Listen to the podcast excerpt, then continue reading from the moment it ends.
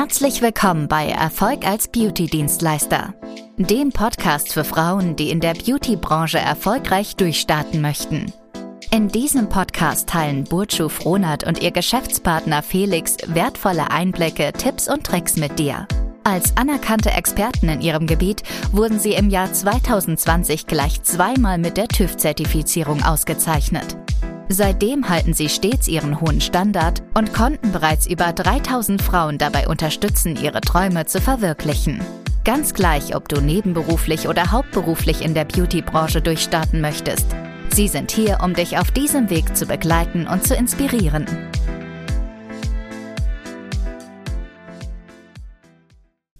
Hallo und herzlich willkommen in unserem Podcast Erfolg als Beauty-Dienstleister.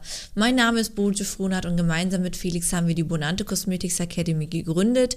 Wir helfen deutschlandweit Frauen dabei, in der Beauty-Branche neben- oder hauptberuflich erfolgreich durchzustarten. Ja, und in der heutigen Podcast-Folge möchten wir beide einmal darüber sprechen, wie der Traumkunde aussieht und ja, welche Kunden du vermeiden solltest. Da würde ich vorschlagen, Felix, fangen wir doch einfach mal ganz gerne an. Gerne kannst du schon mal den Start machen und vielleicht einfach mal erklären, ja, wie denn so ein klassischer Traumkunde im Idealfall aussieht. Vielleicht ist erstmal wichtig, wenn wir an mhm. der Stelle mal einsteigen, dass man sich erstmal im Klaren darüber wird, welche Kunden will ich auf jeden Fall nicht haben, weil wenn ich die mal alle wegrationalisiert habe, dann äh, arbeite ich ja zwangsläufig nur noch mit Leuten zusammen oder mit habe ich nur noch Kunden, mit denen ich eben auch gerne arbeite und das ist extrem wichtig, dass man das macht, weil sonst hat man irgendwann einfach keine Lust mehr auf seinen Job. Ja, also es gibt sehr, sehr viele Beauty-Dienstleister, die sind mal irgendwann mit der Anfangsmotivation gestartet und gesagt, mir macht das ultra viel Spaß, ich möchte das gerne machen und haben dann irgendwann aber einfach festgestellt, äh, aufgrund, dass sie sich die falschen Kunden reingezogen haben, ähm, ja, dass die Leidenschaft einfach so ein bisschen verloren geht. Mhm. Das ist so das Problem. Was meinst du damit, dass die Leidenschaft verloren geht? Also auf was genau bezogen? Naja, es ist so, wenn man, wenn man eine gewisse Sache, wenn man die ähm, neu anfängt, ja, dann mhm. ist man, ähm, ja, dann ist man erstmal sehr motiviert äh, an der Sache eben dran. Es macht unglaublich viel Spaß, weil es auch neu ist. Es ist mhm. eine neue Erfahrung. Und ähm, du kannst dir das ein bisschen vorstellen, vielleicht irgendwie auch so, ja, wie in einer Beziehung eigentlich. Also am Anfang ist alles äh, Friede, Freude, Alkohol, alles mhm. ist schön. Irgendwann kommt so die Routine rein und die Schmetterlinge im Bauch lassen eigentlich nach. So ist das ja im, ja, im Beruf eigentlich auch. Mhm. Also wenn du jetzt 200, 300 Mal permanent Make-up gemacht hast, wow, irgendwann flasht dich das halt nicht mehr so. Und dann, wenn du dann aber Kunden bei dir mit drin hast, die, äh, ja, mit denen du einfach ungerne Zeit verbringen würdest, mhm. da macht das halt eben auch keinen Spaß. Das kennst, das kennst du ja bestimmt ja, auch. Also wenn ich mich Fall. dran erinnere, äh, als du damals angefangen hast, da waren ja auch teilweise Leute da, äh, wo wo du gesagt hast, okay, also wenn die jetzt nicht mein Kunde gewesen wäre, hätte mhm. ich mit denen keine Sekunde irgendwie mhm. verbracht. Wie war das, wie ist das denn so äh, aus Also da gibt es ja so Horrorbeispiele. Ich denke, da wird ja jeder, der selber selbstständig ist, mir jetzt äh, zustimmen oder recht geben. So Sachen wie äh, der Kunde hält sich wirklich gar nicht strikt daran, was muss er vor der Behandlung beachten, vorher, vor so einer Pigmentierung, wird Kaffee getrunken, wird geraucht, etc., was mich ja sehr stark ja irgendwo beeinträchtigt während meiner Arbeit, weil ich einfach nicht dementsprechend arbeiten kann. Ähm, das nächste sind dann natürlich auch so Horrorbeispiele wie, ja, der Kunde äh, möchte während der Behandlung plötzlich einfach aufs Klo oder äh, möchte ne rauchen gehen. Das sind so gewisse Punkte, wo man so denkt, eigentlich ist es doch selbstverständlich, dass man da halt wirklich durchzieht, dass man halt all diese Dinge halt schon im Idealfall vorher tut, als während der Behandlung. Ähm, meistens allerdings ist das so, ich glaube, auf Grund meiner Erfahrung, weil ich ja mit vielen Menschen zusammenarbeite, dass viele auch irgendwo vielleicht sich dann sich nicht trauen, strikt genug da voranzugehen. Ich habe das ja über die Jahre ja gelernt. Klar, Was meinst du denn, woran mm, liegt das? Es liegt einfach daran, dass einfach die Vorgespräche zum Beispiel nicht richtig stattfinden. Es gibt ja auch ja Vorqualifizierungen, wo man wirklich nochmal ein bisschen rausfiltern kann für sich selbst. Ist es jetzt mein Traumkunde? Möchte ich mit überhaupt dieser Person zusammenarbeiten?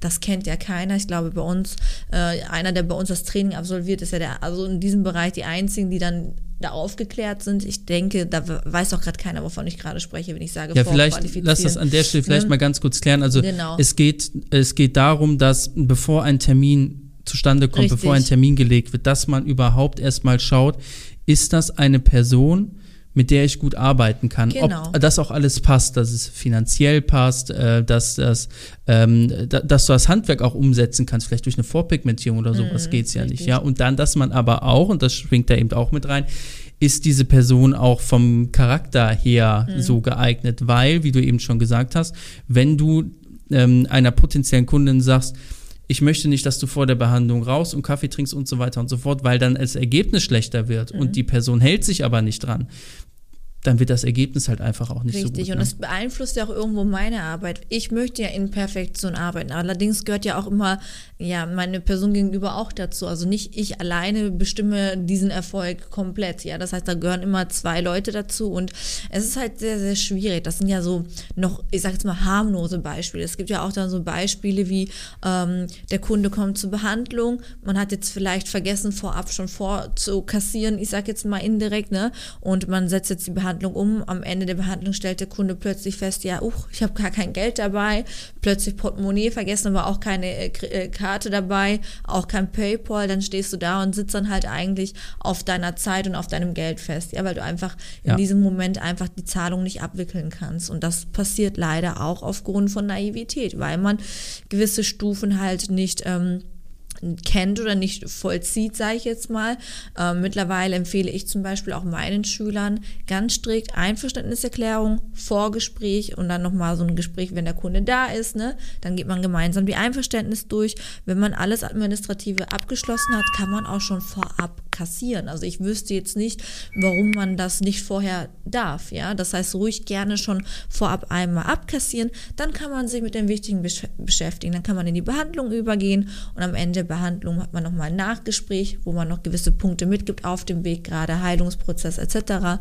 Und dann ist die Sache auch durch. Ne? Und das sind so Beispiele, äh, ich denke, ähm, die vielen einfach da draußen fehlen und aufgrund dessen ja irgendwo die Kunden auch vielleicht den Dienstleistern so ein bisschen auf der Nase auch tanzen. Das heißt, auch wenn ich vorher so mal so ein, ein Vorgespräch führe, dass auch mal ganz klar ist, wer ist letzten, dass man sich Ja. auch selbst einen Expertenstatus aufbaut, ist einfach ganz wichtig, damit einem auch dann, ja, wie soll ich sagen, die Kunden dann auch nicht auf der Nase rumtanzen. Ne? Das ist ganz wichtig, dass ähm, direkt von vornherein klar ist, das ist eine Dienstleistung, es kostet Geld, dass man auch aber auch ruhig darüber spricht, wann, wann, wann wird gezahlt beispielsweise. Das kann man ja, das, das muss man ja einfach wissen. So. Und man kann ja dann immer über alles, man kann ja dann immer über alles sprechen. Ja, es würde ja auch die Option gehen, dass man sagt, okay, hey, man, man splittet das vielleicht eben auch einfach auf oder man zahlt hinterher oder es gibt eine Anzahlung oder was auch immer. Aber das muss halt einfach mal zur Sprache Richtig. eben auch kommen. Ja, auch die richtige Aufklärung. Ich denke auch dadurch, dass vielleicht viele Kunden äh, oder viele Dienstleister ihre Kunden nicht richtig aufklären, kommt es dann auch zu sehr starker Fehlkommunikation. Das heißt zum Beispiel in so einer klassischen Verlängerung kommt der Kunde nach vier Wochen und beschwert sich darüber, ach ja, mir sind alle Wimpern weg. Ne, ich möchte jetzt mein Geld zurück und ich möchte jetzt hier keine Ahnung was vollziehen und durchziehen.